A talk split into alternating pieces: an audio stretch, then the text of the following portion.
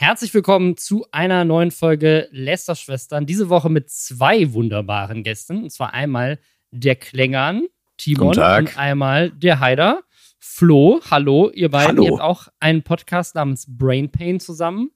Sehr schön, dass ihr dabei seid. Freut uns sehr. Dankeschön. Danke, dass du uns eingeladen hast. Also Timon, yes. aber der hat gesagt, ich darf auch. ich einfach nur, weil ich deine Nummer, glaube ich, nicht habe. Deswegen habe ich. Die, die alte, weißt schon, so, so mittlerweile schon die 15. Nachricht in diesem Monat. So, Doc, kannst du auch mal antworten? So, ich habe deine Nummer nicht. Alles gut. Ja, ja. Wem habe ich dann geschrieben? Nein, alles gut. Ja, danke, dass ihr beide dabei seid. Und herzlich willkommen zu diesem Podcast. Falls ihr ihn nicht kennt, hier wird jeden Samstag darüber gelästert, was in der letzten Woche so im Internet los war, welchen Scheiß die Influencer und Influencerinnen schon wieder so gebaut haben, welche X-Trends gerade Deutschland bewegen oder was sonst so auf TikTok gerade die Kinder verrückt macht. Das alles erfahrt ihr hier und wir gucken es für euch, damit ihr es nicht gucken müsst. Und wir haben eine Menge Themen diese Woche. Unter anderem hat Julian Bam seine Ausgaben geleakt für ein einziges YouTube-Video und es ist unglaublich viel Geld. Es gibt einen riesigen internationalen Shitstorm gegen Linus Tech Tips. Eine sehr bekannte Influencerin ist gestorben und dann wenige Tage später von den Toten wieder auferstanden. Prime und FC Bayern arbeiten jetzt zusammen. Prime, dieser Energy Drink von Logan Paul und KSI. Elon Musk und Mark Zuckerberg wollen sich prügeln und zwar jetzt endlich in echt oder doch nicht. Es wird ja schon länger angeteasert. Simon Desue ist wieder da mit einem ganz ungewohnten Post von ihm und es gibt mal wieder einen Montana der Woche. Vermutlich einen der krassesten bisher. Das und mehr jetzt nach Hashtag Werbung. Und zwar für Bookbeat, das Netflix der Hörbücher, dem treuesten und besten Sponsor dieses Podcasts. Mit dem Code Lästerschwestern mit AE kriegt ihr da zwei Monate gratis zum Test. Bei Bookbeat, da könnt ihr im Abo-Modell Hörbücher streamen. Und zwar über 800.000 Stück. Und das ab 9,99 Euro im Monat. Und falls ihr Student oder Studentin seid, sogar ab 4,99 Euro im Monat. Ihr könnt die Bücher runterladen zum Offline-Hören. Ihr könnt Schlaftimer einstellen. Ihr könnt es im Auto nutzen. Ihr könnt die Lesegeschwindigkeit anpassen. Ich persönlich, mein TikTok-Brain, ich höre mir eh alles nur noch in 1,5-facher Geschwindigkeit an. Egal ob Sprachnachrichten oder YouTube-Videos oder halt Hörbücher.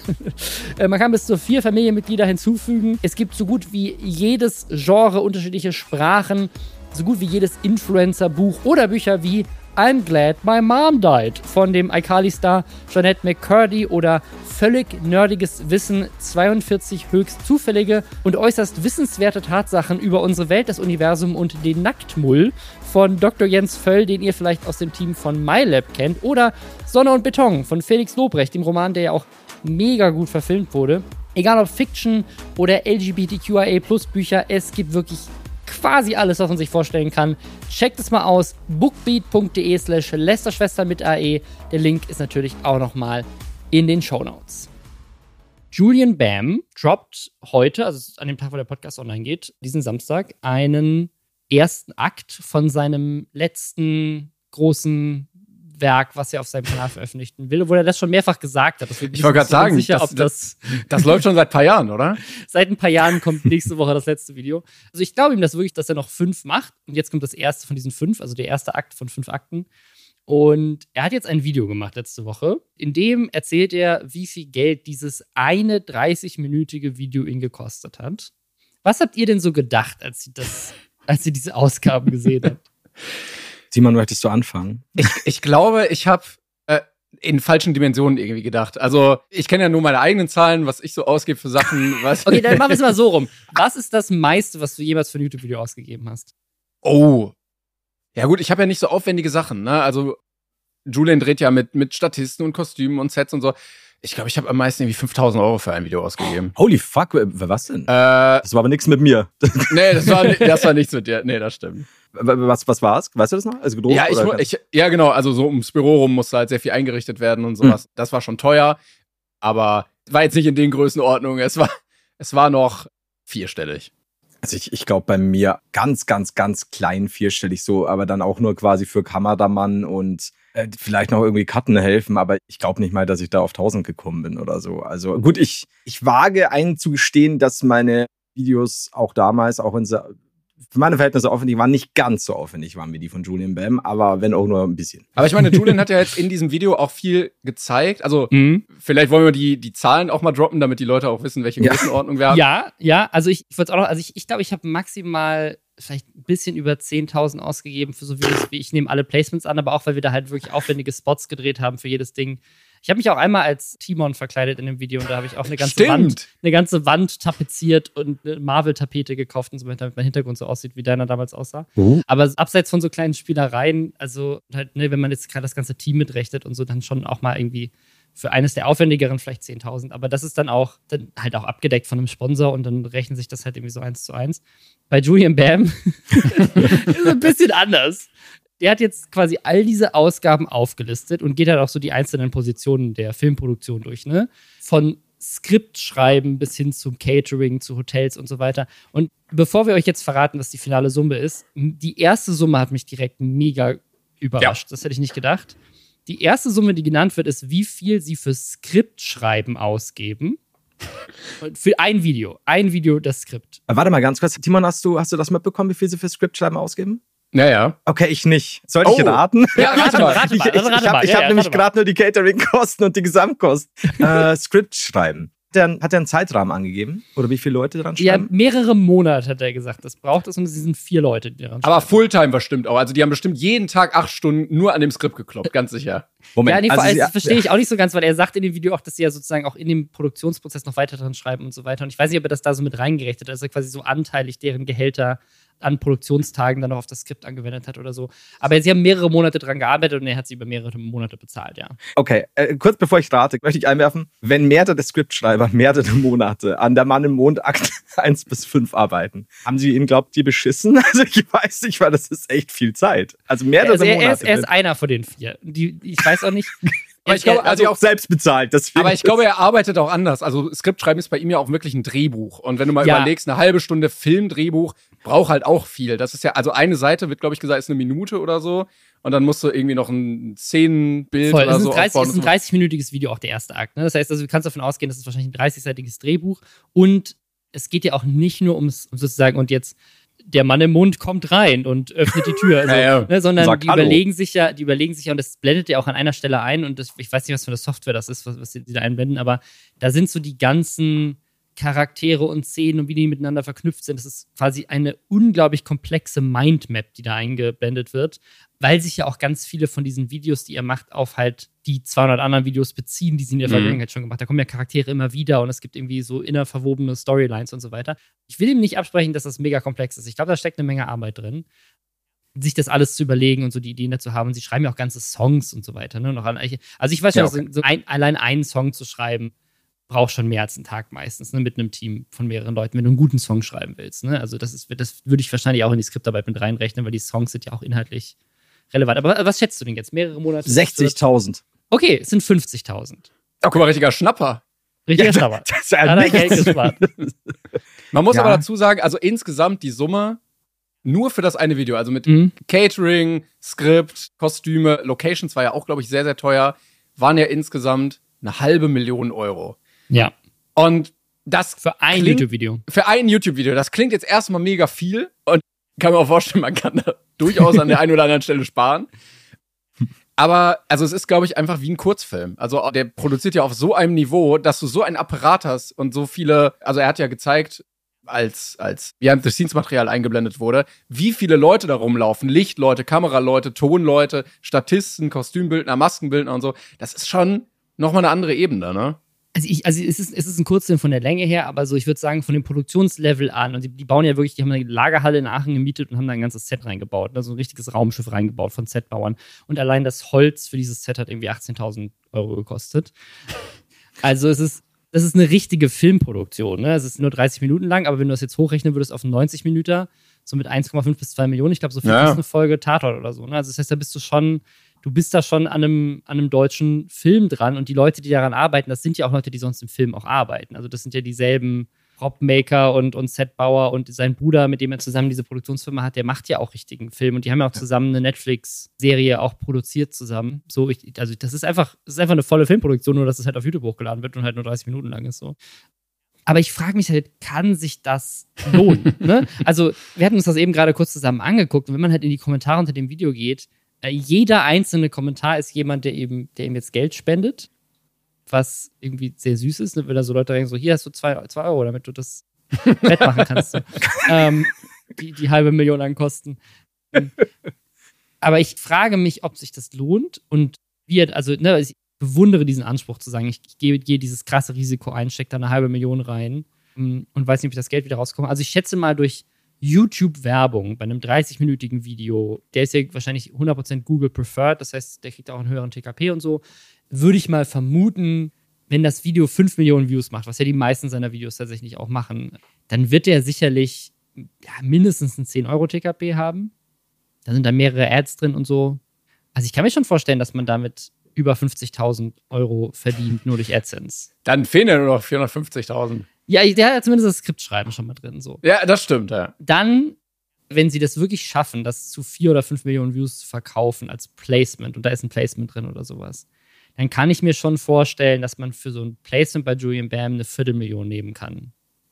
Ja. Also wir, wir wissen, es gibt ja, ich keine Ahnung, ich, es, es, gibt so ein Video zum Beispiel von, von Kelly, das, äh, das immer gerne zitiert wird, wo sie das mal gesagt hat, was das Höchste war, was sie jemals für einen Werbepost bekommen hat. Und ich glaube auch bei Kelly waren es über 100.000 für ein Placement. Das heißt, das ist auch, auch schon ein paar Jahre her. Also ich kann mir auch vorstellen, dass jemand wie Julian Bam auch, also es gibt noch fünf Videos auf meinem Kanal. Ich bin der größte Creator in Deutschland.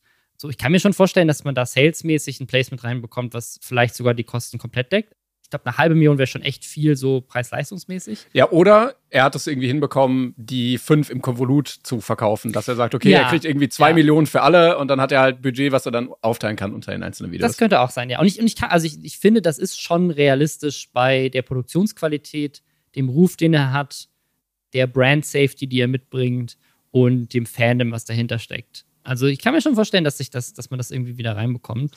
Er hat ja auch gesagt, die Sachen, die er jetzt aufführt, die kann er ja natürlich steuerlich absetzen. Also es ist jetzt nicht so, dass er dann äh, rein diese Kosten hat und das alles komplett decken muss. Ja. Und ich glaube auch, dass er manche Sachen auch zweimal benutzen kann. Also wenn du irgendwie einen lustigen Helm kaufst, dann kommt er in Video 2 vielleicht auch vor oder so. Oder das Stimmt, Set das, das wurde gar nicht angesprochen, ob das Set von Akt 1 vielleicht auch in Akt 5 dann nochmal genutzt wird und so. Ja, genau. Das ja Aber das ist ja das, was ich vorhin meinte, eben mit dem Drehbuch, weil wenn wir jetzt davon ausgehen, dass es nur der erste Akt ist, aber angeblich ist es ja so, er hat es ja runtergerechnet, die Personalkosten auf für den einen Akt. Deswegen habe ich mir gedacht, okay, mehrere Monate für jetzt dieses 30-minütige, I don't know.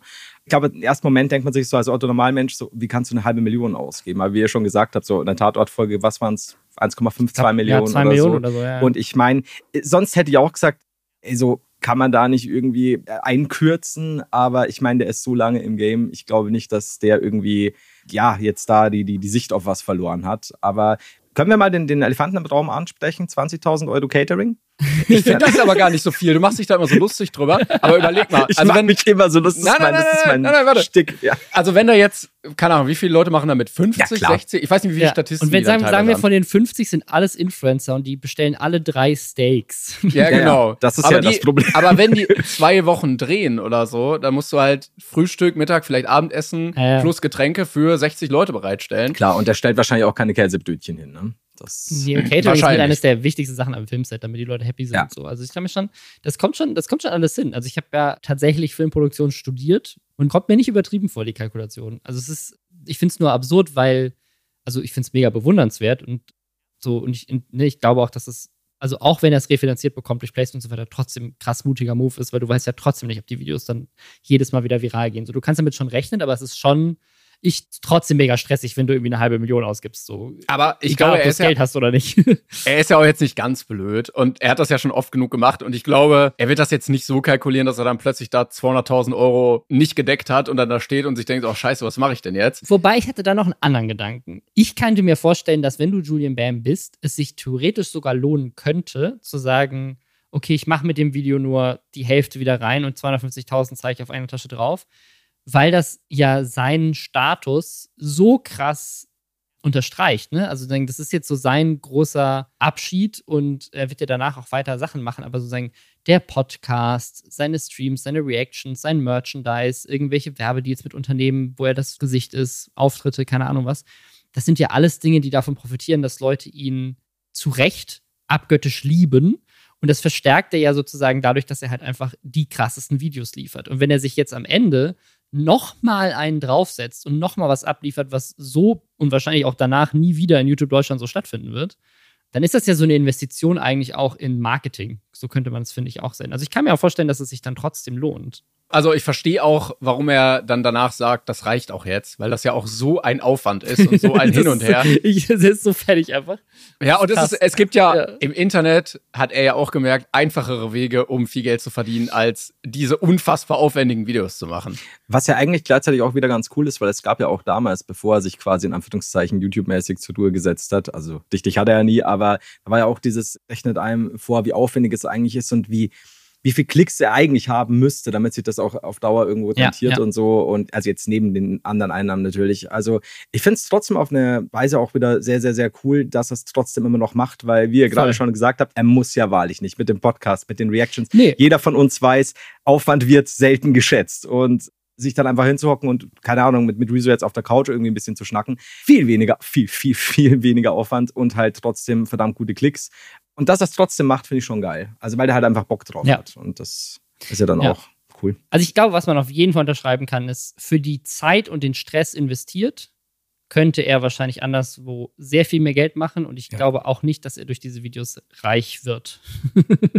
vielleicht beim nächsten Mal GoFundMe oder sowas. So, wenn er Glück hat, ist es vielleicht sozusagen, lohnt es sich für ihn image-technisch und am Ende kommt er mit einer schwarzen Null raus. Das würde ich vermuten, aber. Kann gut sein, ja. Keine Ahnung. Ja, wo sich es auch gerade image-technisch nicht so lohnt und die jetzt wahrscheinlich auch nicht mit einer schwarzen Null da rauskommen, sondern eher mit roten Zahlen, ist bei Linus Tech Tips. Das ist gerade das internationale Drama Nummer eins in der YouTube-Szene.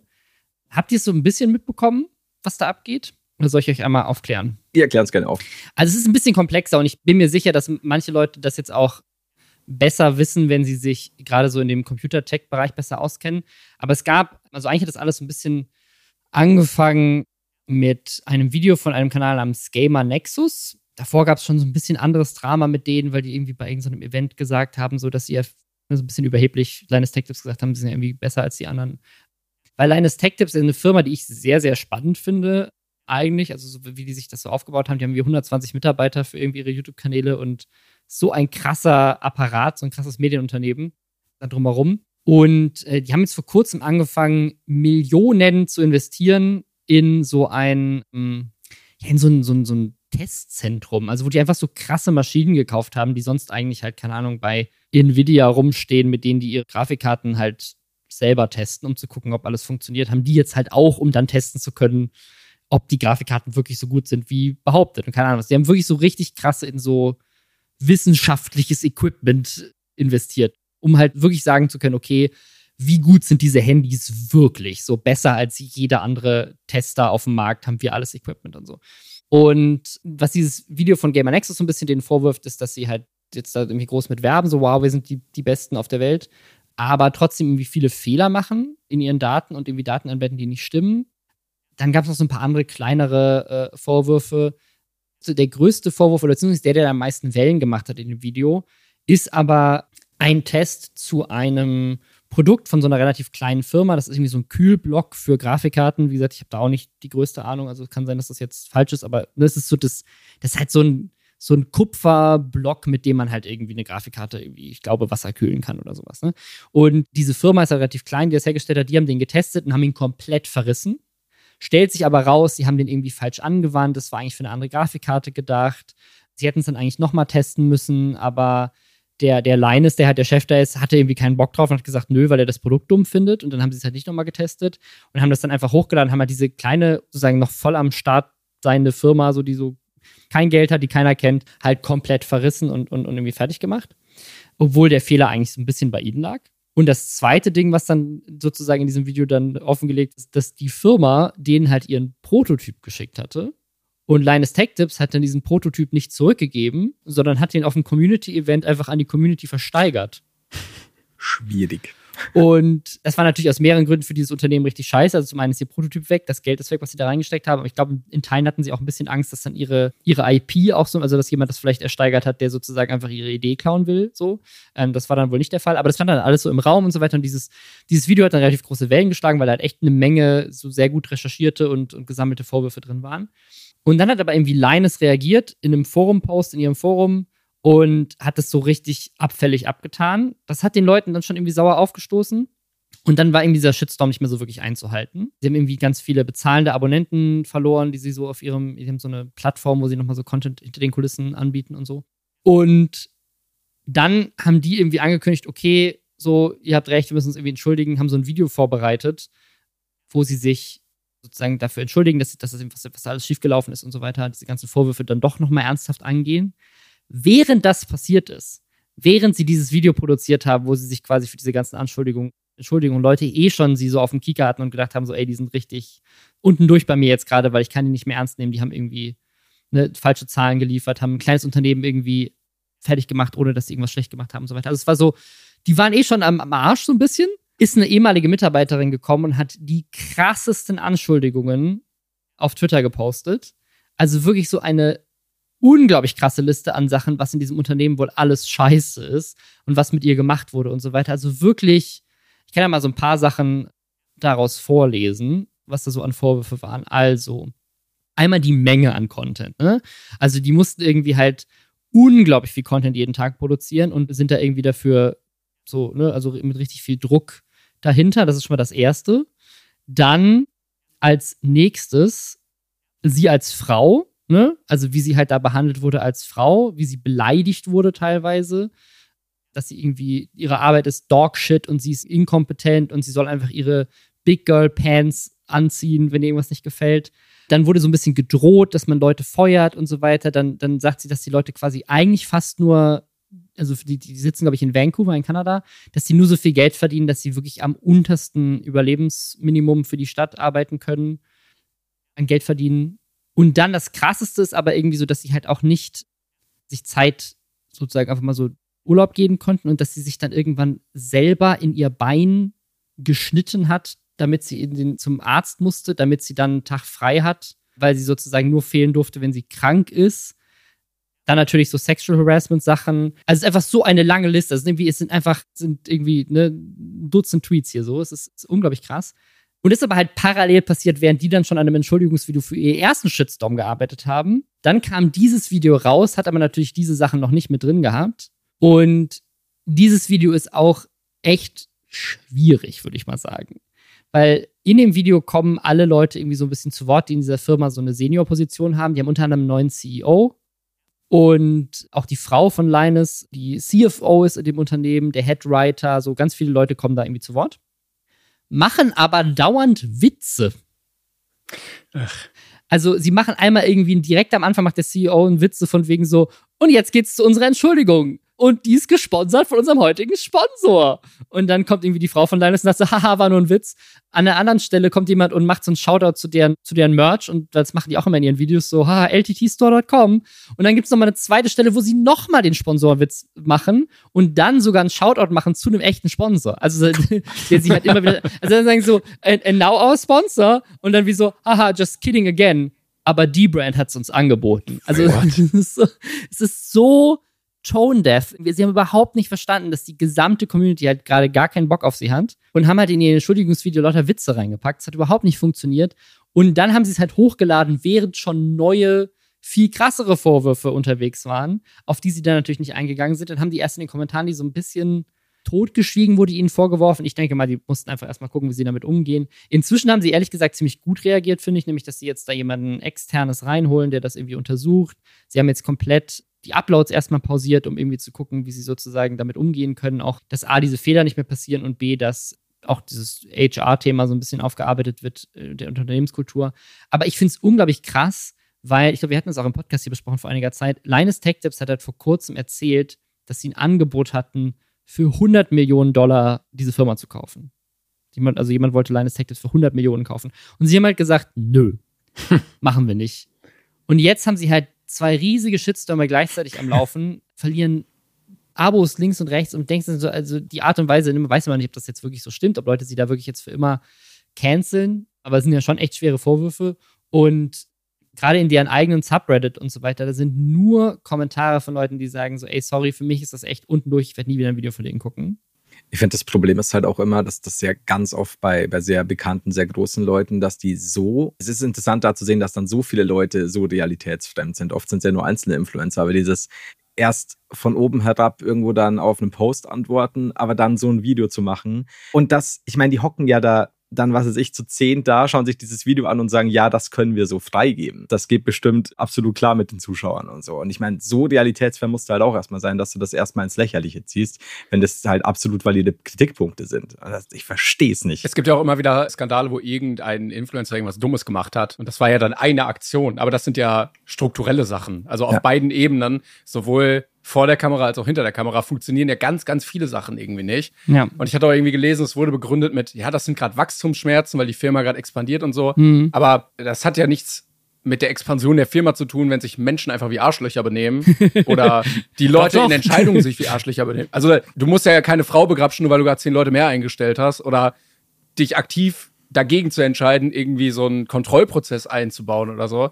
Ja. Und so wie du sagst, dieses Entschuldigungsvideo zeigt ja auch, dass sie das überhaupt nicht verstanden haben, weil das ja irgendwie in ihrer Denkweise drin ist. Also sie haben ja so lange so gearbeitet, weil sie dachten, das wäre okay. Und das muss ja jetzt erstmal irgendwie rausbekommen. Vielleicht hat da irgendwer das Krisenmanagement jetzt übernommen, der sagt, ey, vielleicht verlieren wir gerade ganz, ganz viel Kohle, lass uns das mal anders angehen. Aber ich weiß nicht, ob man das dann einfach so wieder hingebogen bekommt, so auf die Schnelle mit einem Video. Also ich bin auch mal gespannt, ja. Vor allem, weil Gamer Nexus hat ja auch irgendwie rausgearbeitet, dass sie in, in, auch in verschiedensten Tests Fehler machen und so weiter, Ungenauigkeiten. Und das ist halt eigentlich auch tragisch, wenn man sagt, okay, man bestückt sich mit den krassesten Geräten, um da wie in einem ultra krassen Nvidia-Techniklabor alles durchzuchecken.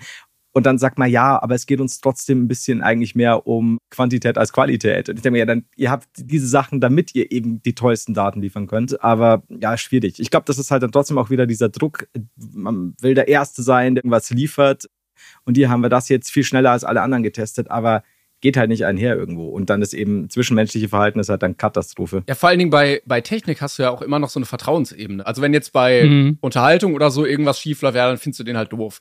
Aber bei Technik-YouTubern funktioniert ja ganz viel über das Vertrauen in die Tests, dass du sagst, okay, der präsentiert mir dieses Ergebnis, auf Basis dessen investiere ich mehrere tausend Euro und kaufe mir das jetzt. Und wenn dann halt die Ergebnisse nicht stimmen, ja. Du ihm aber die ganze Zeit vertraut hast und jetzt das Produkt aber scheiße ist, was du gekauft hast, dann verstehe ich auch, dass Leute dann wütend sind, wenn irgendwie eine Grafikkarte plötzlich nicht zehnmal so schnell ist, sondern nur 50 Prozent so schnell. Ja. Und gerade finde ich dieses nach unten treten eben bei so einem kleinen Startup-Unternehmen, das gerade irgendeinen Prototyp entwickelt hat, kommt niemals gut und dann noch eine Antwort von oben herab zu schreiben. Und erst dann, dann ein Video, das, das, das auch einen Shitstorm eigentlich auslöst und erst dann irgendwann jetzt ein Video raushauen, wo man sagt, ja, wir stellen jetzt jemanden ein, der kontrolliert das. Also wie viele Shitstorms brauchst du, dass du mhm. irgendwo einsiehst, der war eigentlich jetzt nicht geil. Sollte man uns jetzt mal wie normale Menschen wieder benehmen. Aber schwierig. Ich muss sagen, ich glaube, so die ersten Vorwürfe von Gamer Nexus, da dachte ich schon so, okay, ja klar, Datenfehler ist scheiße, aber das könnte ich tatsächlich mit Wachstumsschmerzen erklären, weil die haben ja dieses Lab gerade erst aufgebaut mit ihren neuen Tests und so weiter. Das ist relativ neu trotzdem, also klar, es ist ein riesiges Unternehmen und da erwartest du ein bisschen bessere Qualität, auch gerade wenn sie sich damit schmücken und dann auch gegen andere Kanäle ja austeilen und sagen, ha, wir testen viel besser als die anderen. Ja. Dann ist es natürlich ein bisschen lächerlich.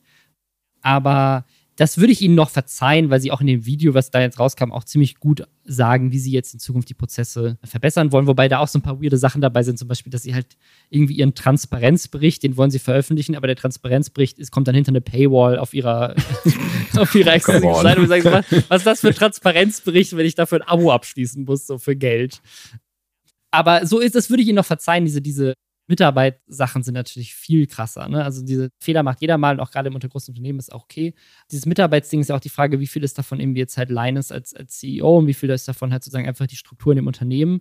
Aber es gibt auch so eine Stelle in ihrem Tweet-Ding, wo sie irgendwie sagt, irgendwie ihr Bruder ist gestorben oder sowas. Und dann hat Linus wohl zu ihr gesagt, weil sie halt irgendwie deswegen nicht so ganz auf der Höhe war, wenn ich das richtig verstanden habe, meinte so, ja, da muss man deine Prioritäten straight, straight kriegen, so von wegen so im Sinne von, deine Arbeit ist hier ja wohl wichtiger. Ähm, also, crazy Sache. So, ja, jetzt ist er ja auch tot, ne? Also jetzt. das, das hat er ja. wahrscheinlich auch so geschrieben. Kannst jetzt eh nichts mehr machen, komm. Kannst, ja. kannst eh nichts ändern. Aber dieses Video, das muss morgen online sein und daran kannst du noch was ändern. Ganz, aber ich weiß jetzt nicht, ob das nur Linus ist oder auch die in der Führungsebene darunter, aber ja, es zeigt auch, dass es ein ganz komischer Führungsstil einfach ist. Und es sagt ja immer sehr viel über ein Unternehmen aus, wie du mit deinen Mitarbeitern umgehst. Ähm, sehr, sehr komisch. Wir gucken mal, wie es weitergeht und ihr erfahrt das hier auf jeden Fall. Es gab ein weiteres Drama, was irgendwie die Welt bewegt hat, auf eine andere Art und Weise. Und das ist nämlich Little Tay. Wusstet ihr, wer Little Tay war? Weil ich wusste es tatsächlich nicht. Äh, Timon und ich sind sehr stark im Little Tay-Game verankert. ja, wir hatten irgendwann mal, glaube ich, irgendein YouTube-Video unter anderem über sie gemacht. Das war ja so eine, oh, wie alt war die damals? Die war noch neun, Neun, oder, ja. oder irgendwie sowas. Mhm. Und hat dann da mit dicken Autos und Geld rumgeflext in irgendwo Amerika, Los Angeles, Miami, keine Ahnung. Und hat dann relativ schnell relativ viel Aufmerksamkeit bekommen. Und dann hat man irgendwie, glaube ich, gemerkt, dass sie das nicht nur alleine macht, sondern da natürlich auch irgendwie die Eltern oder so Ja, hinterstehen. der große Bruder war wohl erstmal so. verantwortlich, aber da gab's dann, gab's dann auch plötzlich, die musste dann irgendwie zurück zu ihrem Vater. Und der Bruder hat dann auch so eine GoFundMe-Seite gestartet, ey, die wird da total unterdrückt und es gibt häusliche Gewalt und wir müssen jetzt Geld sammeln für sie und er ist jetzt kein Miner mehr, also er ist jetzt erwachsen, er darf sich jetzt auch äußern, er darf nur nicht zu viel sagen und dann wurden da irgendwie oh, 15 oder 25.000 Dollar gesammelt. Da gab es dann nur ein Update, so ein Hey, danke, wir kümmern uns drum. Danach hat man nie wieder was davon gehört, weder vom Bruder noch vom Geld, ob da irgendwas passiert ist. Und ja, die war dann, ist ja fünf Jahre jetzt her, glaube ich, weil sie jetzt, jetzt 14, ja, war halt so ein Living Meme und dann war das halt auch wieder vorbei. Und dann ist ja was passiert. Weiter zu Rob. Ja, was ist passiert? Es gab einen Instagram-Post auf ihrem Instagram-Account, wo aber auch viel, so lange Zeit nichts passiert ist. Ähm, Mit einfach der Nachricht so, ja, die ist tot. und, Und ihr Bruder auch, gell? und ihr Wichtig. Bruder, obwohl das mit dem Bruder war, glaube ich, vorher schon bekannt, oder ist das beides gleichzeitig? Weil, ich, ich dachte, dass ich dachte, dass das stand, sie ist tot und ihr Bruder ist auch gestorben, weil viele Leute dann irgendwie so, ja, Autounfall oder was war da los? Aber ja, dachte ich. Also ich hatte es ursprünglich so verstanden, dass ihr Bruder sozusagen vorher schon gestorben war und jetzt sie dann auch. Ach also so, okay. dass das sozusagen die News war, aber vielleicht war es auch, dass diese Info mit ihr Bruder ist übrigens auch tot. Ähm, Alle sozusagen, tot. dass das in einem kam. Es kann auch sein, ja, ja. In den Überschriften ging es dann vor allem immer um sie, in den Artikeln. Aber es hieß dann immer so, ja, und ihr Bruder auch. Deswegen bin ich davon ausgegangen, so, okay, diese Info, dass ihr Bruder jetzt auch tot ist, aber vielleicht auch beide gleichzeitig, ja. Der ursprüngliche Post war, It is with a heavy heart that we share the devastating news of our beloved Claire's sudden and tragic passing. We have no words to express the unbearable loss and indescribable pain. This outcome was entirely unexpected and has left us all in shock. Ne? Und es ist okay, sie ist gestorben. Dann in dem nächsten Satz, Her brother's passing adds an even more unimaginable death to our grief. Und es klingt, das, also für mich klang das so, als wäre sozusagen, als wäre das dann, ihr Bruder ist ja vor kurzem gestorben, Ja. jetzt sie auch, weil so es ist wie so, wie so eine Fußnote von wegen so, ja, meine Tochter ist tot, aber dass ihr Bruder auch tot ist, das ist natürlich auch scheiße. macht's jetzt nicht besser. Also es, es liest sich halt so wie, äh, so als, als deswegen habe ich es, glaube ich, so verstanden. Aber ich glaube, du hast recht, in dem Post wurde zum ersten Mal erwähnt, dass ihr Bruder auch gestorben ist. Und das hat natürlich Leute verwirrt und es gab auch wie so ein Thread, ich glaube, vom BBC jemanden, der dann aufgedeckt hat, sozusagen, wie er dann recherchiert hat, ob das stimmt oder nicht, weil er hat dann wohl bei jedem Polizeidepartment in den USA angerufen, in dessen Nähe die jemals irgendwie gewohnt haben hätten können. Und keins davon hat irgendwie gesagt, so, ja, äh, haben wir noch nie von gehört, wissen wir nicht. Und dann sozusagen kam relativ schnell die Info, ja, das ist, das stimmt wahrscheinlich nicht. Irgendwie ist es komisch. Generell ist dieser Post komisch. Und ja, es stellt sich raus, die sind nicht tot. Die leben beide. Es wurde, glaube ich, gesagt, es kam dann ja ein Statement von ihr und Mhm. hat sie nicht dann gesagt, dass irgendwer sich Zugang verschaffen hat zu ihrem Ja, Account? er wurde also es klang so ein bisschen nach Hackt, genau. Ja. Das ist der seltsamste Hack der Geschichte. Also du hackst so, eine, du hackst so einen Instagram-Post und schreibst dann so ein sehr eloquentes Todesstatement. So einfach nur so Vor allen Dingen auch ist ja auch insufferable tragedy. Ja. bei einer Person, die ja jetzt auch lange überhaupt nichts mehr gemacht hat. Also Ja, wenn du ja, das ja. jetzt bei einer aktuell mega bekannten Person machst, okay, aber sie war ja auch jahrelang irgendwie weg. ja, Das- das, deswegen- Glaubt ihr das, dass sie gehackt wurde? ähm, Flo, es- Flo hatte eine Theorie, meinte er. Es gibt tatsächlich eine kleine TOD momentan, denn es entstand schon vor, ich glaube, ein paar Jahren jetzt, als sie eben bekannter war, eine Twitter-Seite, die wohl, ist- wie hieß sie, Little Tay Token. Es gibt nämlich einen Token von ihr, einen Krypto-Token, der nicht so dichtig veröffentlicht wurde, aber die Seite gibt schon lange, die tweetet auch und es muss wohl der, der Inhaber der Seite sehr eng in Kontakt mit der Familie stehen. Who knows, ob es nicht jemand aus der Familie ist. Mhm. Und der hat jetzt gesagt, nein, nein, wir haben damit nichts zu tun. Ähm, wir warten jetzt mal alle ab, ob dieser Lil Tay Token dem, demnächst veröffentlicht wird, also größer gemacht wird, weil dann wäre es der wohl dämlichste PR-Versuch aller Zeiten, irgendwas groß zu machen, weil ich würde mal sagen, nee, komm, ist dumm. Aber ich meine, wir haben schon genügend Leute auch dämlicher das machen gesehen. Das Also- stimmt. Aber kann das nicht auch dann irgendwie vielleicht was anderes sein? Also wenn du jetzt gemerkt hast, okay, mit Moin hatte ich mega Aufmerksamkeit und ich habe ja diese 4 Millionen Follower und ich könnte jetzt mit 14 endlich mal irgendwie zwei, drei schlechte Songs machen und da Kapital rausschlagen. Mhm. Wie kann ich mein Comeback am bestmöglichen boosten? Dann wäre ja, ich bin tot, ah nee, doch nicht, ein smarter Move, um überall plötzlich wieder bekannt zu sein. Ja, klar, erstes Album, I'm Still Alive. Alles gut. I'm Still Standing. ja, ja, Aber das wäre, das finde ich viel besser. Also, wie geil wäre das? Eigentlich finde ich, das müsste bei jemand machen. Wirklich eine Todesanzeige raushauen, so. Ja. Und dann aber auch, aber auch zehn Jahre tot sein und dich nirgendwo blicken lassen, so. Und dann aber irgendwann so bei Coachella plötzlich auf der Bühne stehen und einen neuen Song droppen, der I'm Still Alive heißt. Das wäre so gut. Boah, ich glaube, alle würden dich hassen dafür, aber alle würden über dich reden auf jeden Fall. ja, und Ja, wenn, dir, ja. wenn du zehn Jahre wartest, ist viel Hass da, aber auch sehr viel Props. Ja. wenn du Ja, so, das das, so ist ja, das ist ja das, was. Leute immer behaupten bei Tupac los ist, ne? Dass Ja, der auch- noch lebt, weißt du so? ich war super, super großer Fan. Ich habe den gehört, als er noch gelebt hat. Und da hat sich dann diese ganze Seven Days Theory entwickelt. So nach sieben Jahren kommt er wieder. Und ich muss sagen, ich habe nach ein paar Jahren habe ich mir gedacht, ich glaube doch nicht. Es war trotzdem so nach sieben Jahren war immer noch so, naja gut, jetzt ist Montag, jetzt könnte er mal wiederkommen. Quasi jetzt sind sieben Jahre her. Aber ja, ich glaube, also glaubt ihr, dass sie gehackt worden ist oder glaubt ihr, dass es irgendeine, sei es jetzt Krypto, sei es ein Comeback mit einem Rap-Album oder was auch immer? Weil du hast ja jetzt wirklich fünf Jahre gar nichts mehr gehört oder vier. Und ich weiß halt nicht, wie sehr sie da unter Druck gesetzt wurde vom Bruder eben und der Familie, weil es ja dieses klassische, jemand aus dem Umfeld Mhm. nutzt ein Kind aus, ne, kennt man überall her. Aber mich würde es nicht pervers wundern, wenn, wenn jetzt dann irgendwas nachkommt. Ich glaube auch. Ich glaube auch. Ja. Das ist eigentlich tragisch, dass wir alle sagen, ja, Ja, doch, ja. klingt schon hart Also, so. als du mit dem Krypto das erzählt hast, war meine erste, meine erste Reaktion war tatsächlich, okay, das war irgendwie so ein Short-Selling-Ding. Also jemand hat Mhm. sozusagen, sozusagen, es gab diesen Token schon und durch die Todesanzeige für einen Tag ist halt dieser Krypto-Coin krass eingebrochen. Ja. und, und irgendjemand hat sehr viel Geld damit gemacht. Das wäre noch eine Möglichkeit, aber wenn es den noch gar nicht gab und das mir so ein Ding ist, was angeteasert wird, Da bin ich nicht ganz sicher, wie es mit der Veröffentlichung war. Also ich Ah, weiß, dass okay. es den Account schon ewig gibt, wohl, aber ja.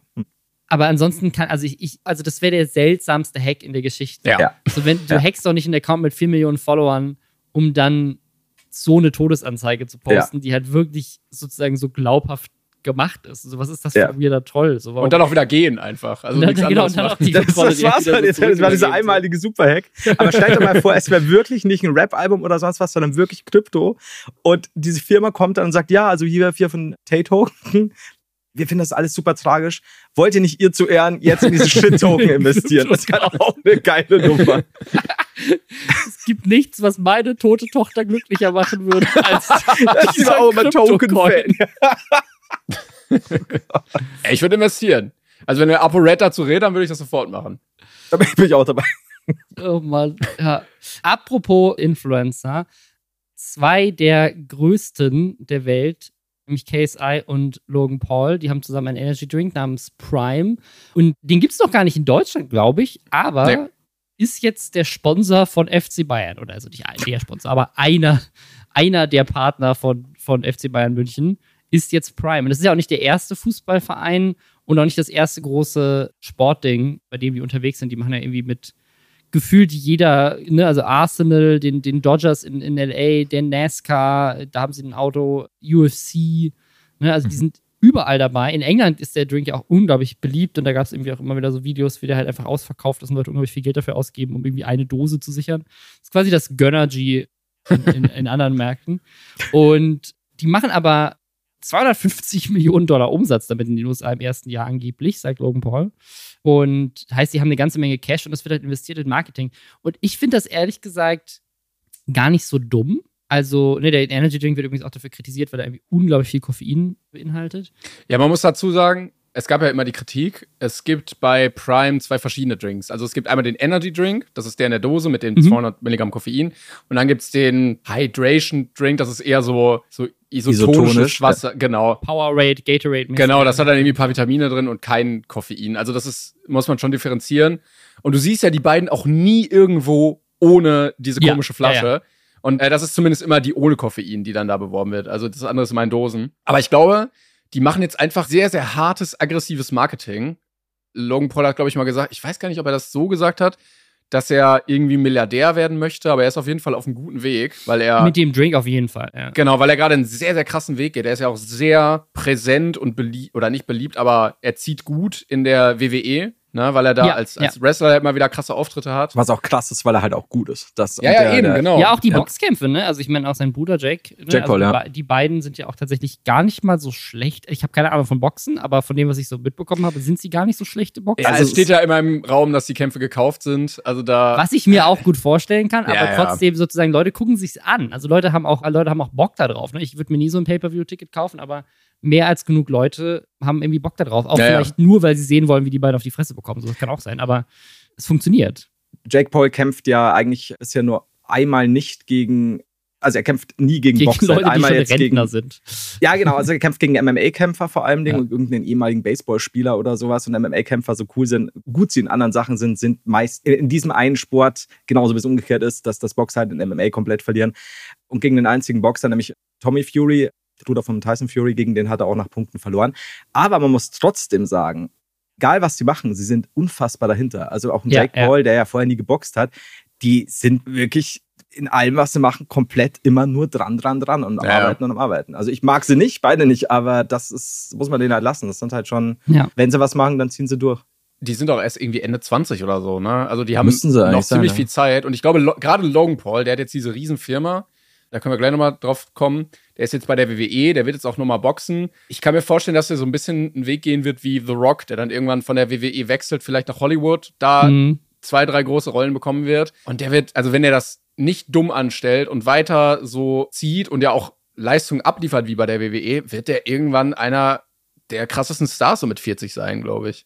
Also äh, gerade auch wenn die Zielgruppe mitwächst. Ne? Und ich glaube, das mit diesem, was die aber jetzt mit Prime machen, finde ich auch, ist super smart. Die gehen halt so den Weg von, wir haben die Marke riesig gemacht mit unserem Gesicht, ne? So, also als Influencer haben sie einfach den Hype aufgebaut. Und jetzt, dadurch, dass die aber halt wirklich bei so großen Marken, mit so einem großen, also die, ne, also man könnte auf jeden Fall sagen, Logan Paul und KSI, das sind schon große so Influencer und mit die größten der Welt in ihrer Zielgruppe. Aber Fußballfans, ne?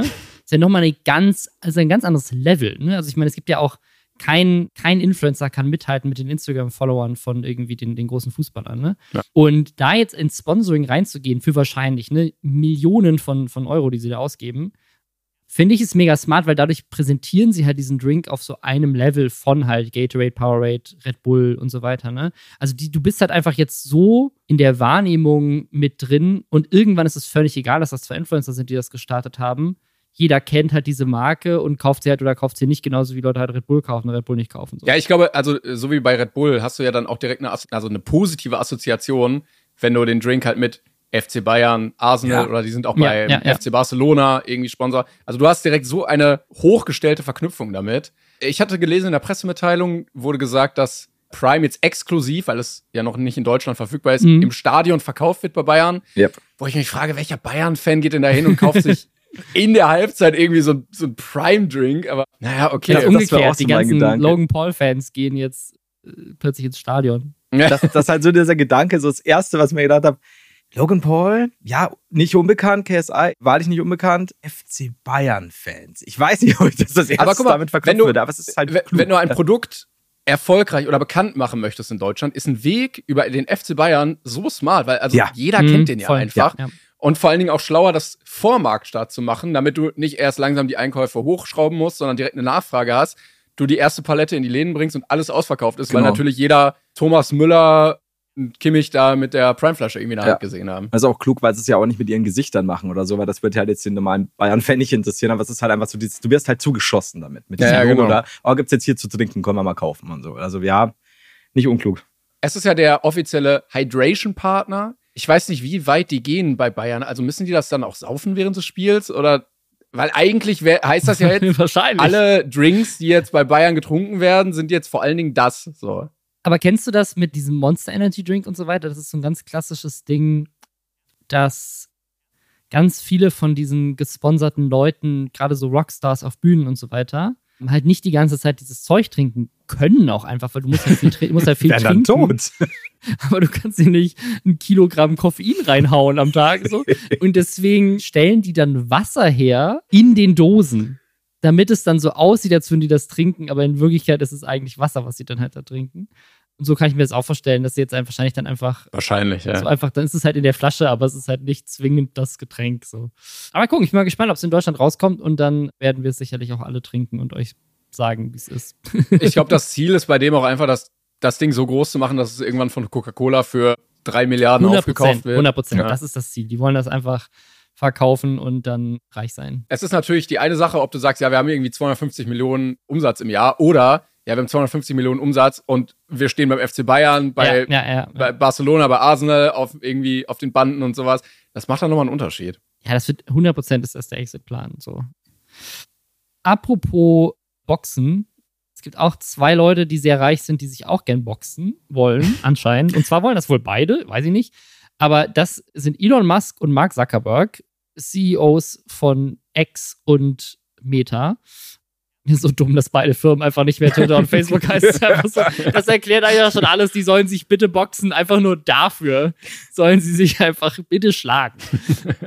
Also ja, die beiden CEOs, zwei der reichsten Männer der Welt, wollen sich prügeln. Und das, das ist halt schon länger irgendwie so Thema und das wird die ganze Zeit so aufgebauscht. Und eigentlich, eigentlich wurde das immer nur so von Elon Musk rausgehauen, so dass sie das machen wollen. Ich, ich habe auch das Gefühl, ich weiß es gar nicht. Ich weiß nicht, Timon, ob du da mehr recherchiert hast, du, aber mein, mein Gefühl war auch, dass das mehr so aus so einem Meme entstanden ist, was nicht mal Elon Musk selber gepostet hat, sondern Leute so unter einem Tweet von ihm oder so. Also, äh, genau, ich arbeite gerade auch in einem Video daran, deshalb hatte ich da so ein bisschen schon recherchiert. Es hat wohl 2016 angefangen, als Facebook einen Satelliten ins All schießen wollte und SpaceX Mhm. die Rakete gestellt hat. Und dann ist die Rakete halt explodiert beim Start oder bei so einem Teststart. und dann war der Satellit, der 200 Millionen kostet, halt Schrott. Und seitdem war das Verhältnis so ein bisschen angeknackst. Und dann gab es immer mal wieder so Kontroversen hin und her. Dann hat Elon Musk gesagt, Mark Zuckerberg hat keine Ahnung von KI und sowas. Mhm. Das hat ihm dann nicht gepasst. Und ich glaube, dann hat sich das einfach so ein bisschen hochgeschaukelt, bis dann irgendwann gesagt wurde, okay, dann haut euch doch einfach auf die Fresse. Ich glaube, mit Meta und Threads ist natürlich jetzt, also weil, weil Threads jetzt auch sozusagen so einen Twitter-Klon hat, so ein bisschen das nochmal angespannt worden. Was ich so ganz spannend finde, ist, dass ich das die ganze Zeit so als so eine Mark Zuckerberg PR-Kampagne wahrnehme, weil Mark Zuckerberg ja wirklich einer der unbeliebtesten reichen Menschen der Welt war. So. Und Aber aber da kommt Elon Musk und sagt, ich kann das besser als du. Ich kann mich noch unbeliebter in kürzerer Zeit machen und es dann auch geschafft hat. Und dann Mark Zuckerberg mit Threads kommt und Mark Zuckerberg ja auf Threads auch immer die ganze Zeit so Sachen jetzt dazu postet. Mark Zuckerberg hat auf Facebook irgendwie nichts mehr gepostet und auf Twitter nichts mehr gepostet, aber auf Threads ist er anscheinend mega aktiv und fordert auch die ganze Zeit der Elon Musk so raus und, und frontet ihn auch die ganze Zeit so, dass er, dass er es ja nicht ernst meint mit dem Kämpfen und hat auch irgendwie angefangen, so eine, so eine PR-Masche abzuziehen, wo er jetzt in letzter Zeit, der, der ist ja irgendwie, also tatsächlich sehr gut im Judo wohl. Äh, Brazilian Jiu-Jitsu. Äh, da- Jiu-Jitsu, ja. da ist direkt Flo wieder da, wenn es um Ja, Kampfsport voll. geht. In Kampfsport. bin ich. Und, und kann das wohl auch ziemlich gut. Und Elon Musk ist halt einfach, Groß. weiß Boah, ich nicht, ob ich der irgendwas nicht. kann. Der ist einfach, der sieht nicht so fit aus, ehrlich gesagt. Oder jetzt auch nicht so, als hätte er überhaupt Zeit für Sport in seinem Leben. Mark Zuckerberg hat, glaube ich, so eine viel bessere Ausgangsposition, weil der, ich glaube, als Corona losging, angefangen hat mit Jiu-Jitsu und jetzt vor kurzem auch irgendwie Medaillen auf einem Turnier gewonnen hat, wo er Ja. so random einfach mitgemacht hat. Ja. Und der ist halt auch 13 oder 14 Jahre jünger Ja, als ja. Elon Musk und halt deutlich fitter. Der hat letztens ein Foto gepostet, wo er mit zwei Ja, einfach UFC-Champions da stand. Einfach. Ja. Also, der kann nur gewinnen. Entweder Elon Musk kneift, dann steht er als Gewinner da, oder die kämpfen und der wird ihn so wegkloppen, dass er auch als Gewinner dasteht. es ist so absurd, aber dass überhaupt die sich darauf einlassen, diese beiden reichen Leute. Und jetzt aber das, das was sozusagen das Thema jetzt gerade wieder groß gemacht hat, ist, dass Elon Musk hat jetzt wirklich angekündigt hat, am 11. August kam richtig groß raus, so von wegen so, es wird den Kampf geben, unsere beiden Foundation werden das machen, es wird Livestreams geben auf, auf Twitter und bei Meta, es wird, es wird in Ancient Rome stattfinden. Dann hieß es Beim plötzlich in- Ancient, das ist wichtig. Ancient Rome. Es ist richtig wichtig. Es ist nicht, es ist im antiken Rom wird das stattfinden. Die werden in der Zeit zurückreisen. Sie haben schon gesprochen mit dem Premierminister von Italien und deren, und deren Minister, der zuständig ist für, für kulturelle Sachen. Es wird eine Epic Location werden, angeblich das Kolosseum. Oh, und das ganze, das ganze Geld, was da rausgemacht wird, wird dann gespendet. Also es gab schon wieder neue Infos. Irgendwer hatte dann gesagt, oder es wurde irgendwie geschrieben, es ist nicht Rom, also Genau das Kolosseum so, ist ja. wohl raus. schade. Ähm, schade. Und dann hatte Mark Zuckerberg vor kurzem geschrieben, dass da nichts kam von Elon Musk. Also dass er wohl sich nicht Ja. konkret meldet und so. Und da jetzt nicht mehr drauf eingeht und er gesagt hat, okay, ich move jetzt on und das war's jetzt. Und dann Elon Musk aber wieder gesagt hat, so, ja, Bro, ich will doch. Äh, aber ich du muss, dich doch mal. hat, er nicht, hat er nicht auch gesagt, ich will doch, aber ich muss erst operiert werden? Ja, ja, Sie hat ja, genau. also ich, bin, ich bin leider krank, ich kann doch nicht. Zuckerberg hat ja irgendwie SMS dann veröffentlicht, in der, Ja. in der Elon Musk schreibt, können wir vor einem Übungskampf in deinem Vorgarten machen. Das ist so, weißt du, what? Das ist Ja, ich glaube, das sind einfach zwei Internetleute, die zu viel Zeit Das und ist- Geld ja, das haben. Ist, Ja. Was ist los mit denen? Das ist wirklich so, stell dir das mal vor, so in, stell dir so mal vor, in Deutschland, so irgendwie so der, der Geschäftsführer von Mercedes und der Ja. Geschäftsführer von BMW, so, ich klopp dich kaputt, ich mach dich fertig. aber dann im Kolosseum. so. Genau, aber so im Olympiastadion mach Ja, ich dich kaputt. Allianz Arena. Aber guck mal, Elon Musk ist Chef von SpaceX, Tesla, X. Dann hat er hier noch Solar City oder so, Boring Company. Offensichtlich ist CEO sein nicht so ein anspruchsvoller Job, dass man nebenbei noch Zeit hat für so eine Kacke. Also Backyard Wrestling noch schnell. Bacon Wrestling top. Aber dir mal vor, es gibt diesen wundervollen, nicht so guten Film Double Team mit Jean-Claude Van Damme und dem Ex-Basketballspieler Dennis Rodman, wo sie am Ende im Kolosseum gegen Mickey Rourke kämpfen, anbei ein Tiger und Tretminen. Und so stelle ich mir diesen Kampf vor. Weil mir das einfach so, ey, ich ganz ehrlich, ich würde, ich würde Pay-Per-View zahlen. Für Zuckerberg gegen Elon Musk im Kolosseum, auch wenn es jetzt im Kolosseum abgesagt wurde, aber das, alles auf Antik getrimmt, Ja, weil, ja, weil es war ja wichtig für Musk, dass, dass Italien da gut wegkommt und die Kultur gefeiert wird.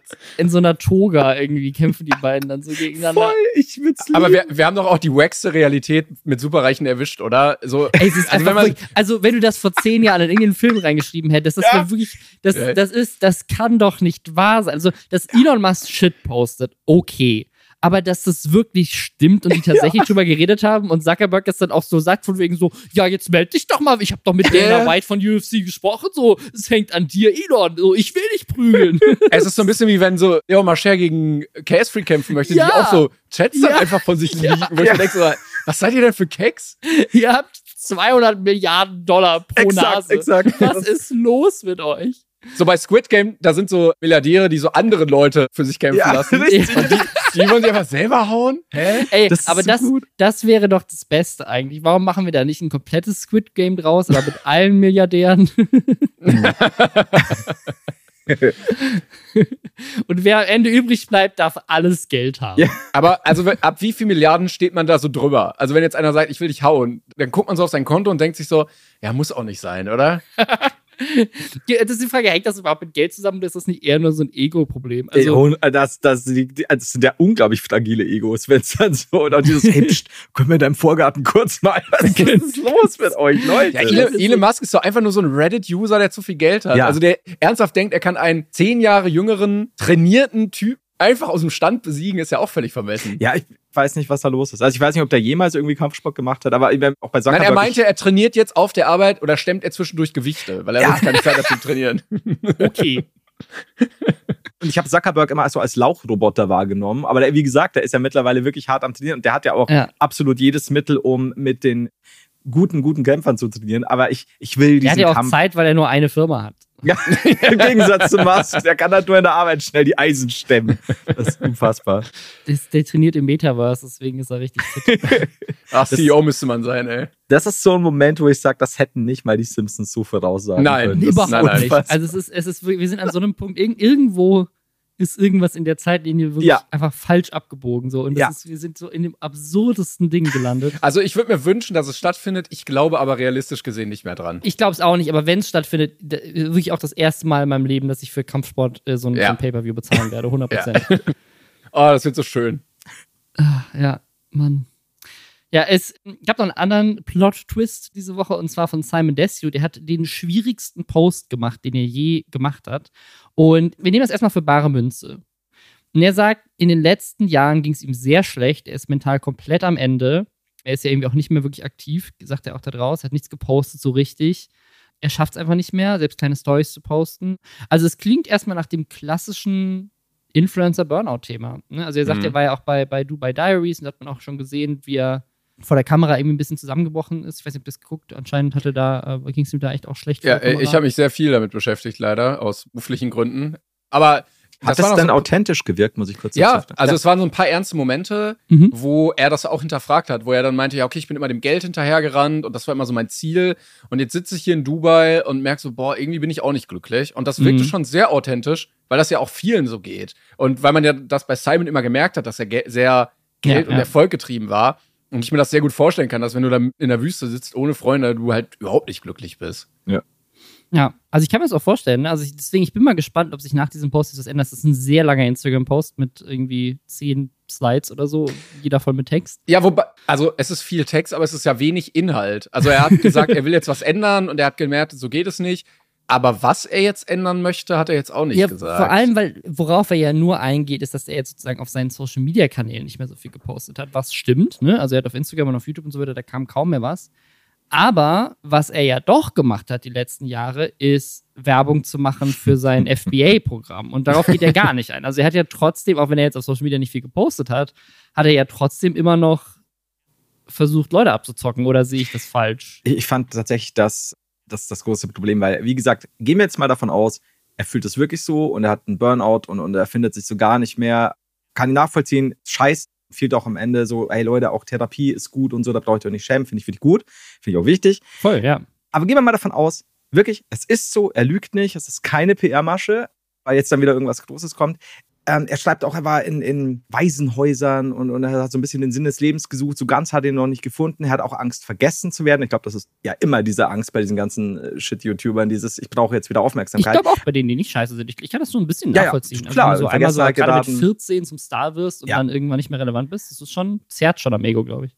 was kommt völlig verständlich. Aber was mich halt daran so stört, ist, was du eben gerade schon erwähnt hast.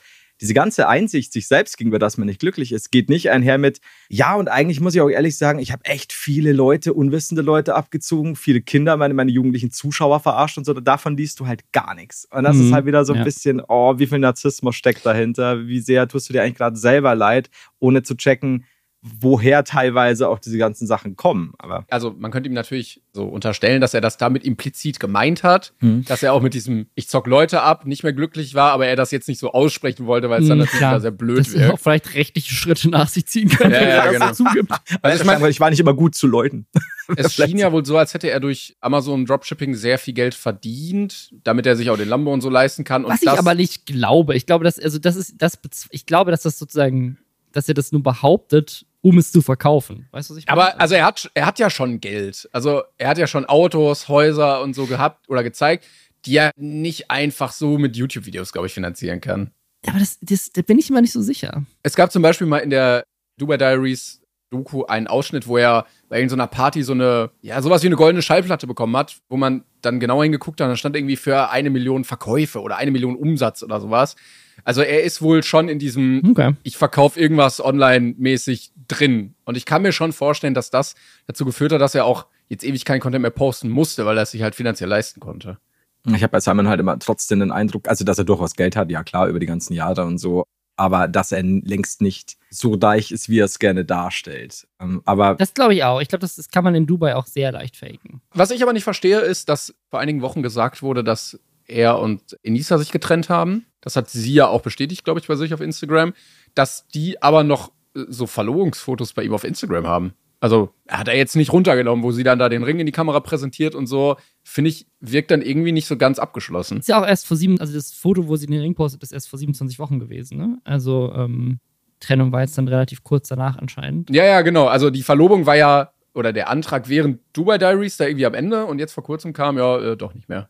Wo ich dann aber auch so ein bisschen verstehen kann, also wenn das, wenn das wirklich stimmt, wenn sie sich wirklich getrennt haben, dann ist der Post vielleicht auch noch ein bisschen nachvollziehbarer, ne? Also, keine Ahnung, du kommst ja jetzt irgendwie aus so einer Beziehung raus, bist generell nicht glücklich. Kann ich mir schon vorstellen, dass ihm das dann auch vielleicht ein bisschen zu denken gegeben hat, wo es jetzt hingeht Oder mit seinem Leben. äh, RTL hatte das ja so ein bisschen als Aufhänger immer in der Sendung genommen, dass das auch so ein bisschen gepusht wurde und er dann gemerkt hat, okay, ich will das kann überhaupt auch gar sein. nicht. Ja, kann auch sein. es gab doch danach noch ein, eine Insta-Story von, äh, wem, wer war's? Alicia Joe oder Alicia? Ich, ich kenne Alicia Joe, ja. Alicia Joe hat eine Story gemacht, wo sie, ja, möchtest du es vorlesen? Also sie hat geschrieben, PS, okay, hab doch kein Mitleid mit Sam Desio. Hab gerade schon über ein paar Ecken gehört, dass schon das nächste Scam-Projekt in Arbeit sein soll. Vielleicht also auch nur ein PR-Move, aber wer weiß. Lachsmiley. Also weiß man natürlich jetzt nicht, wo sie das gehört hat, ne? Und was das für ein Projekt sein soll. Ich finde jetzt für den Moment glaube ich ihm erstmal. Also, weil ich, ich möchte auch an das Gute an Menschen glauben und ich weiß, Simon, das hat eine Menge Scheiße gemacht und auch mit diesem Amazon FBA finde ich, ich halte das nicht für ein seriöses Business, Leuten zu sagen, du kannst einfach irgendwie in China Produkte verkaufen, äh, einkaufen und dann in Deutschland verkaufen, damit wirst du reich. Gibt natürlich Leute, die damit auch reich werden, aber das ist halt so, wenn das jeder macht, dann halt nicht mehr.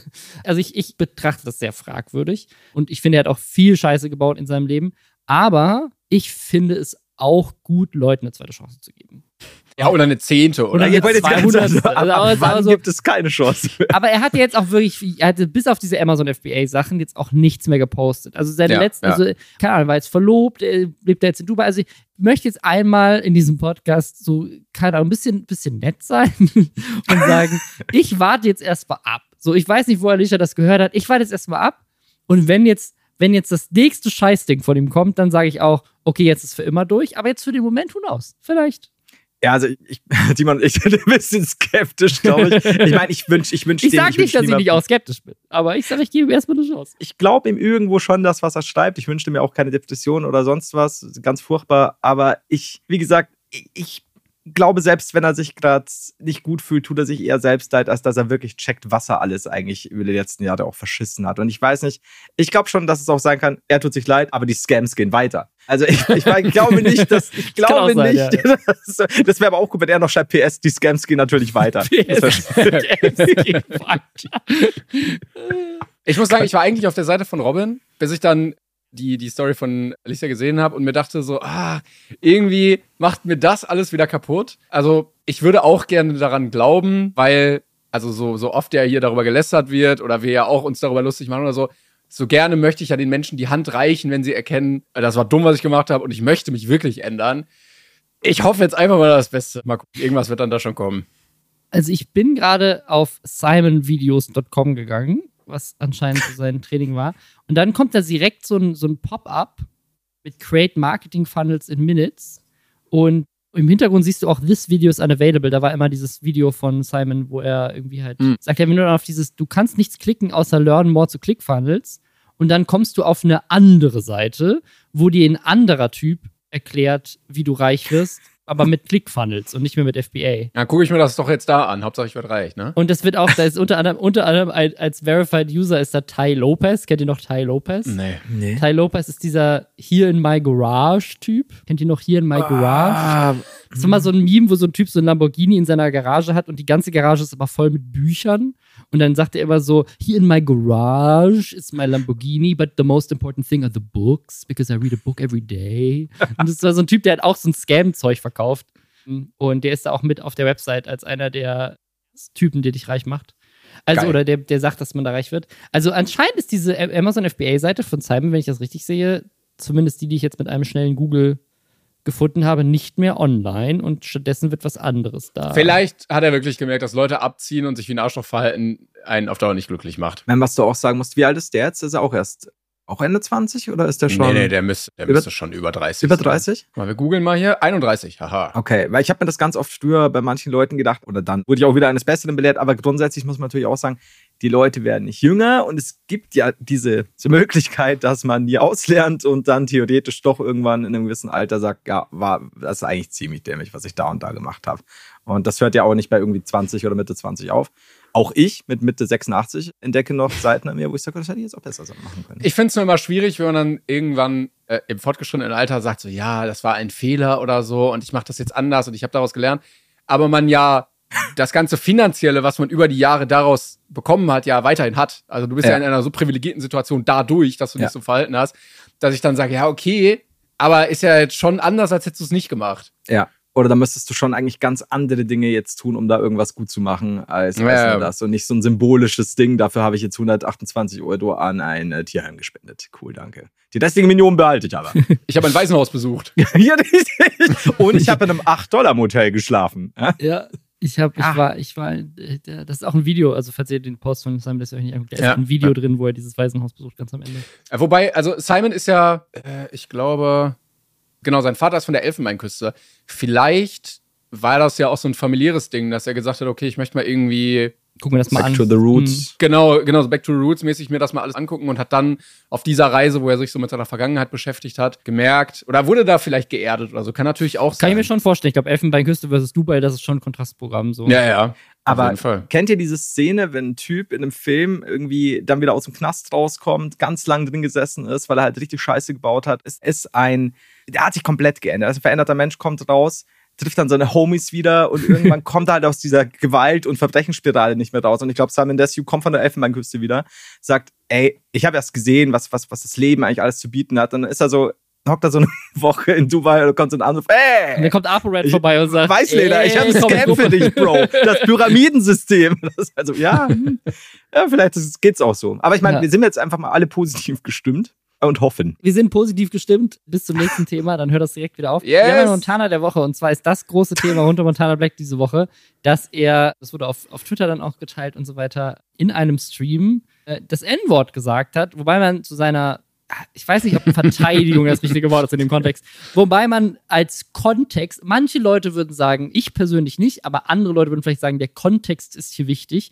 Er hat nicht einfach das N-Wort einfach so gedroppt, so haha, sondern er hat einen Song mitgesungen, in dem also es er hat, vorkommt. er hat in dem Song nur das N-Wort Ja, mitgesungen. das war- anderes. Das war nämlich Das ist Ding. auch ein wichtiger Kontext. Ich, das Ding ist, in dem Clip, und ich weiß nicht, wie das funktioniert bei Twitch, aber es ist absurd. Also du hörst ihn, du hörst seine Stimme, du hörst den Sound von Counter-Strike, in dem er gerade Cases unboxt, und den Song aber nicht. Und Mhm. angeblich hieß es, dass der Song halt rausgeschnitten wurde von Twitch sozusagen, weil, weil der copyrighted ist. Ich weiß auch nicht, ob er den Song vielleicht auch nur auf seinen Kopfhörern hatte. Man hat ihn im Stream gar nicht gehört, weil ich weiß gar nicht, wie gut diese Technologie ist, dass sie diesen Song einfach rausfiltern kann. Aber Eigentlich wird dann alles gemutet. habe ich auch gedacht, dass eigentlich alles gemutet wird. Ah, es gibt schon Softwarelösungen, aber ich weiß nicht, ob die. Aber es wie gab sogar Twitch? Twitch-seitig. Ich glaube nicht, dass Montana Black das Nein, nein, nein, nein glaube glaub ich auch nicht. Aber das große Problem ist einfach für mich, kann man immer drüber diskutieren, darfst du jetzt da irgendwo mitrappen und, und, und hier das N-Wort droppen und dann auch noch live und bla bla bla und schwierig und so. Aber wie Timon schon sagte, ich habe mir dann den Clip angesehen und habe mir gedacht, jetzt wird der so, öffnet gerade irgendwelche CSGO-Sachen, rappt Ja, halt ja. irgendwie so ein bisschen mit da, da. Aber er war halt nur so, mhm, Kopfnicken und plötzlich, N-Wort, N-Wort, N-Wort. Ja, also, und, und, aber ich, also ich, das Ding ist, ich, ich konnte halt auch einfach nur, weil, weil das der einzige Kontext ist, kann ich dir nicht sagen, welcher Song das war. Vielleicht besteht dieser Song nur aus dem N-Wort. aber ich es- es gibt bezweifle einen- es. Es gibt einen, aber dann, da wäre die rein, äh, da wäre da wär die Da wäre der Rhythmus ein bisschen schneller. Ja, ja, ja. Also ich habe wieder Leute gesehen, die das verteidigen und sagen so, ja, man darf ja nichts mehr sagen und der hätte nur den Song mit ge gerappt und so und bla. Nee, Und ich muss sagen, also Leute, also inzwischen weiß man das doch, dass man das nicht macht. Auch wenn Ja, es, es- im Song vorkommt. es gab oder? dann noch irgendwie so Unterstellungen, dass er rechts ist und sowas. Das finde ich Würde geht dann ich- auch wieder ich eins zu weit. Das kann man ihm nicht da Hand an der Stellen so. Ja. Ne? Und, aber was ich nicht verstehe ist, er hat ja jetzt so lange eigentlich sich weniger geleistet. Es gab mal eine Zeit, da war sehr viel los und jetzt hatte ich das Gefühl, ist er so ein bisschen älter geworden, hat gelernt, hat auch manches eingesehen und es war dann ein bisschen ruhiger und er versucht sich ja jetzt was aufzubauen mit seiner Getränkemarke und so. Aber dann so wissentlich in die Kamera zu grinsen und das dann so zu droppen, wo er ja weiß, so Leute fühlen sich dadurch verletzt. Es geht ja nicht darum, was darf man sagen, was nicht, sondern ein Teil der Gesellschaft fühlt sich dadurch extrem verletzt und dann macht man das einfach nicht. Warum er das einfach so raushaut, verstehe ich immer noch nicht. Und wie gesagt, halt auch nur, nur dieses Wort. Nichts von diesem Text. Das ist halt schon, ah, come on. Ich weiß es nicht. Also habe ich auch nicht so ganz verstanden. Aber jeder andere wäre doch dafür gecancelt worden, oder? Ich habe neulich was gelesen, das fand ich sehr spannend. Du wirst nur gecancelt, wenn du es auch zulässt.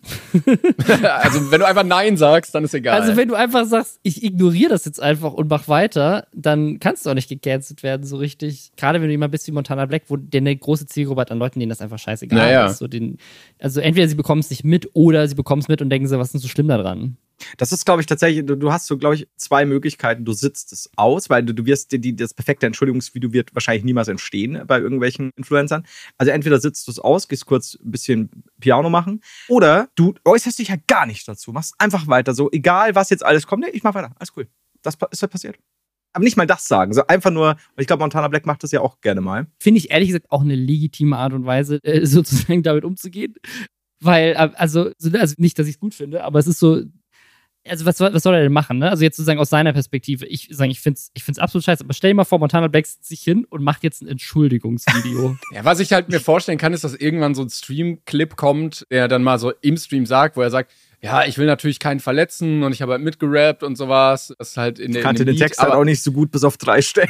aber ich mag natürlich alle Menschen und ich habe gegen niemanden was und ihr wisst das natürlich und fertig und dann sagen alle, ja, cool. Ja, voll. Ich, das ist nämlich das Ding. Also ich, habe- ich glaube, das, ein, die ein, das ist die einzige Art, und Weise, wenn wir jetzt wie ein Video auf seinem YouTube-Kanal hochladen, wo er sagt, so, es tut mir leid, was ich getan habe. So, Nein, so nee, glaube ich nicht. Ich glaube, das wäre auch super weird bei Montana. Aber wie gesagt, trotzdem wäre er gecancelt, also wären alle anderen gecancelt worden dafür. ich glaube, dass der Shitstorm schon auch. Vielleicht liegt es Ja, auch ja. daran, dass man sagt, naja, ist halt wieder Montana Black. Also, Ja, Ja, ja, ja, voll, Mensch. ja, 100 Prozent, 100 Prozent. Ja. Deswegen meine ich das so, du kannst, du kannst nur gecancelt werden, wenn du Finn Kliman bist und dein Image darauf aufgebaut hast, dass du äh, dir eine reine weiße Weste hast. Wenn du bist wie Montana Black, der von Anfang an sein Image darauf aufgebaut hat, dass er halt einfach keinen Fick auf irgendwas gibt, dann kannst du auch nicht gecancelt werden, weil alle eh wissen, was, dass du keinen Fick auf irgendwas gibst. Und dann, dann wundert es niemanden. Ja, und dann hast du natürlich auch das Glück, dass du genau das bringst, wenn's Shoyuka Gronk-mäßig gerade abgeht und plötzlich rutscht ein Penis raus und du bist so wieder, du bist so verändert und so, ja, stream heute Abend wieder, alles gut. Da ist dem Kies, äh, da ist dem Showspiel ein Genital rausgerutscht. Ja, heute Abend streamen. Ja, schwierig. Ganz komisch. Ganz, ganz komisch. Ja gut, ich danke euch, dass ihr dabei wart und hört euch alle Brain Pain an. Ich glaube, das war zum ersten Mal, dass wir über Brainpain reden. Ich hab's am Anfang auch einmal Hast du, gesagt. Ich wusste nicht mehr, ich dachte, du ja, hast ja. es nur vorgestellt, aber das Wort Brainpain fiel nicht. Aber ist okay. Ist okay. Ja, das ist immer, man muss, man muss am Ende machen, sonst kriegen die Leute raus mitten im Podcast, weil sie euren Podcast unbedingt hören wollen. Jetzt haben wir jetzt haben wir so ein Lead-in, so fernsehmäßig. Weißt du, die Leute haben jetzt Ja, eine Folge schon. fertig und jetzt haben sie direkt noch eine Stunde mehr Zeit und hören sich eine Folge Brain. Ich merke schon, du bist so ein bisschen der Julian Bam unter dem Podcast an. Ja, 100 Prozent. Diese Folge hatte eine halbe Million. Diese Folge war richtig teuer, Leute. genau, von den Kosten. Ja, genau. Scheiß Für Catering. Catering. Ich hatte so Hunger. Ich habe euch, ich hab euch einen Lieferando-Typ vorbeigeschickt, der klingelt gleich. Yes. Sehr gut. Endlich, der goldene Burger. Fantastisch. Nee, vielen, Ja, dann- vielen Dank auf jeden Fall. Danke, dass ihr dabei wart. Und Gerne. ich wünsche euch noch eine schöne Woche und bis nächsten Samstag. Dankeschön. Tschüssi. Ciao.